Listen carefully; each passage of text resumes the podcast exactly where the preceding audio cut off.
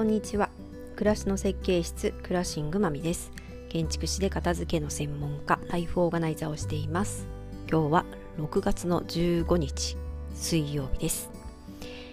火曜日の録音の予定が打ち合わせとあとここは毎週大学の授業に行ってるんですが、まあ、その帰りにねちょっと急遽またもう一つ打ち合わせが入って、えー、夜はもう思考力がえ、すり減っていて、録音できないということで、えー、一日、え、遅くなっております。はい。え、今日はですね、えー、機能と価値観。その話をしてみようと思います。はい。きっかけはね、えー、MacBook Air の2020を買いまして、えー、手元に昨日届きました。えー、MacBook Air といえば、つい先日、えー、2022の新しいものが発売されるよっていう風で発表があったとこなんですけど、まあ、私のね、仕事の内容からすると、まあ、そこまでのハイスペックはいらないだろうということで、まあ、一つ前でもね、十分いいですよっていうのは、まあ、詳しい人がいろいろね、動画上げてますので、そういうのを見て、うんうんっていうふうに思ってたんですよね。で最新のもの、まあ、新しく来月発売するものっていうのを、まあ、見たり。あとは比較をしてる人なんかの動画なんかもいろいろ見て、うん、まあそこまでの機能はいらないし。なのに、えー、随分ねちょっと値上がってるのでそこまでのお金を出す価値があるのだろうかっていうのをちょっと冷静にいろいろ考えまして。で、1個前で十分だなということで、えー、もうね、値上がりと言ったらおかしいですけど、前回の MacBook Air っていうのは11万5000円ぐらいだったので、まあ本当にね、内容とコストを考えるとすごい良かったっていうのは、あちこちで、まあ聞いたり見たりしてたんですが、次の、まあ新、新しいものが発表されたと同時に、まあ円安の影響もあって、2020のタイプも値上がってたんですね。13万8000円だったかな。はい。なので、おこれはいけない。ということで。はい。まだ発表、ま、のすぐの時は、えー、11万円でネットでもね、出てたんですが、えー、ちょっとね、迷ってる間に、あっという間に、まあ、いろんなサイトが、えー、現行の価格に上がっていましてで一生懸命検索しましたらビッグカメラに、えー、前の値段の11万5000円ぐらいのが残ってまして慌ててポチリと買いましてなんとかギリギリ滑り込みで買えたという風ではい手元に無事に送られてきました。でその時に思ったのは、まあ、今回のえパソコンもそうなんですが、まあ、いろんなねこう家電なんかを、まあ、私は最新機種を買わないなっていうのを改めて、えー、感じまして、まあ、それはね自分がその機能を使いこなす能力プラス使いこなすにはいろいろ調べたりとか、まあ、何らかそこに時間なり、えー、かけないといけないわけなんですけど、まあ、そこまで時間や労力をかけてまでそんなに最先端の技術だったりとかすごく、えー、効率的になることっていうのを望んでないんだなっていうのを改めて、えー、実感したわけです。今回の、まあ、Mac、まあ、Apple の製品もしかり、まあ、特にね日本製品の家電なんかでいうと毎年ねやっぱり変わってきますよね。でちょっとずつ機能がアップするし、えー、性能も良くなってくでそれはね本当に企業の努力と、えー、いろんな人の声を聞いてそうやってねこう良くしてるんだとは思うんですけどそこに私はついていきたいのかみたいなことを思うとやっぱそれはまあ望んでないな。っていうところがあります。で、最新ですとか、すごく機能が良くなりますっていうのは、えー、まあよく歌われたりてたりとか、まあ、前のこう方よりこんな風に良くなってますよみたいなことは言われたりしてるんですけどその同じ機械まあ同じものと考えれば確かに最新になってるかもしれないんですけどそれはまあ物をきれいにした場合ですよねでも購入する私にとってはたとえ1個型が古くても私にとってはもう最新のものなんですよね。それが。なんで自分にとってどうかって思うと今よりも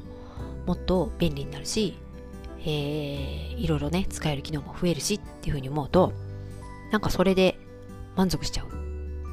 あ、十分かなっていうふうに思ってるっていうとこですね。そして、えー、そんなにね、えー、こうハイスペックなものを私は使いこなすことに多分労力を使わない。そしてそこにものすごい喜びを見いだすみたいなところが、うん、そこまでないかなっていうのもあるのでやっぱりいいものを入手しようと思うとその分お金もねやっぱり高くなると思いますのでじゃあそこを出してまでそのお金をね払ってまでそれを自分がえー、て言うんだろう享受したいかっていうとそうじゃないなっていう風でそこはねこう冷静になって実際に払うお金と、まあ、私が得たいもの、まあ、できること割と現実的なことに落とし込んで選んでるんだなっていうのをこう感じました、まあ、こうしてね家電なんかもそうですけどこれって家も同じだと思うんですよね。もう今家もねやっぱり設備とか、まあ、機能とかそういう面っていうのはすごく前面に打ち出されて本当にこう便利になったりとか楽になったりってことがどんどん進んでると思います。でそれもねこっちのがいいですよとかこれがよりいいですよっていうのを聞いていると全部やっぱり自分の中に、まあ、自分の家にね、えー、取り入れたいと思ってしまうじゃないかなと思うんですけどそのもの家にとってその設備とかそういった素材とかねものを選ぶのって本当にカタログの中からこっちじゃなくてこっちにしますっていう風で選択を変えただけで本当に10万単位で値段が変わることっていうのは本当によくあります。なんでちょっとでもいいものやっぱりこう選ぶと2つの中だとこっちの方がいいかなっていう風で毎回毎回ね少しでもいいものっていうのをチョイスしていくとあっという間にやっぱり予算っていうのはオーバーしちゃいますしでキッチンなんかはね本当に最たるものといったらおかしいですけど、まあ、何らねショールームとか足を運ぶことが多いと思うんですけどそうすると、まあ、ショールームの人はねやっぱりどんどんないいキッチンか、まあ、どんな機能を持ってるかっていうことをアピールするわけですよ。それが果たしてその来てくれたねお客様にとって本当に適切でその人が使いこなせるかっていうことは考えてないんですよね。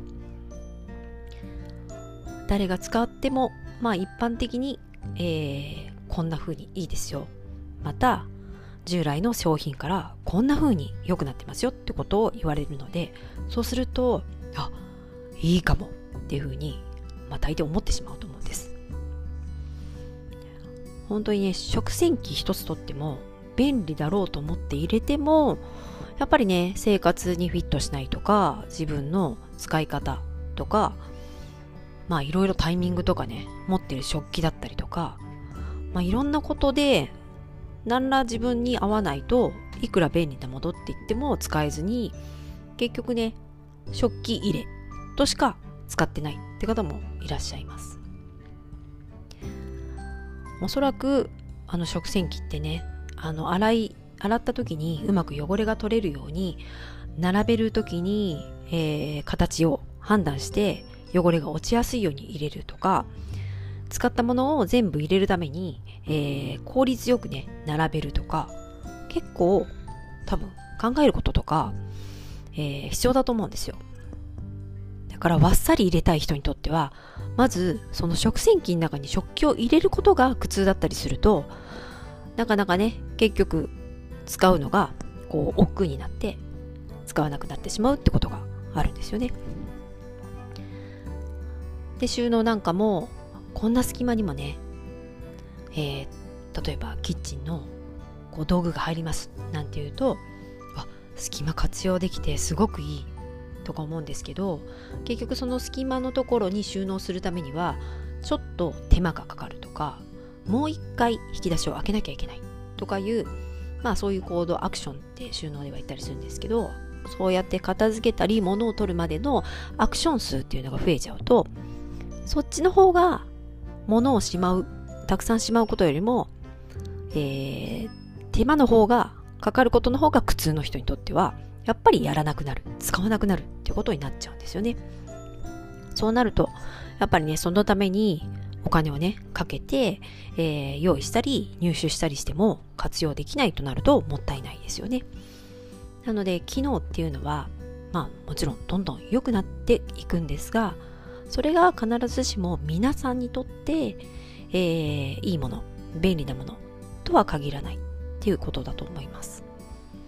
か自分のね特性とか自分がどんなことが満た,、えー、こう満たされると満足するのか、えー、何を大事にしてるしたいのか、まあ、本当にねそこはやっぱり毎回同じようなこと言ってるかもしれないですけどその人の価値観ってことに大きくつながってきますので、えー、それが分かるといろんなね情報とかいいですよ。こんなのがありますよっていう情報に、えー、悩む時間が減るかなというふうに思います。はい。ということで、えー、機能性、えー、便利なもの、まあそれと、えー、自分の価値観っていうのを照らし合わせて選択していくっていうことが、まあ、何でも必要だよという話をしてみました。はい。ということで、えー、まだ私はね、新しいパソコンのいろいろ設定をしてないので、今週中にはやりたいなと思っております。はい。では、また聞いていただけると嬉しいです。ではまた。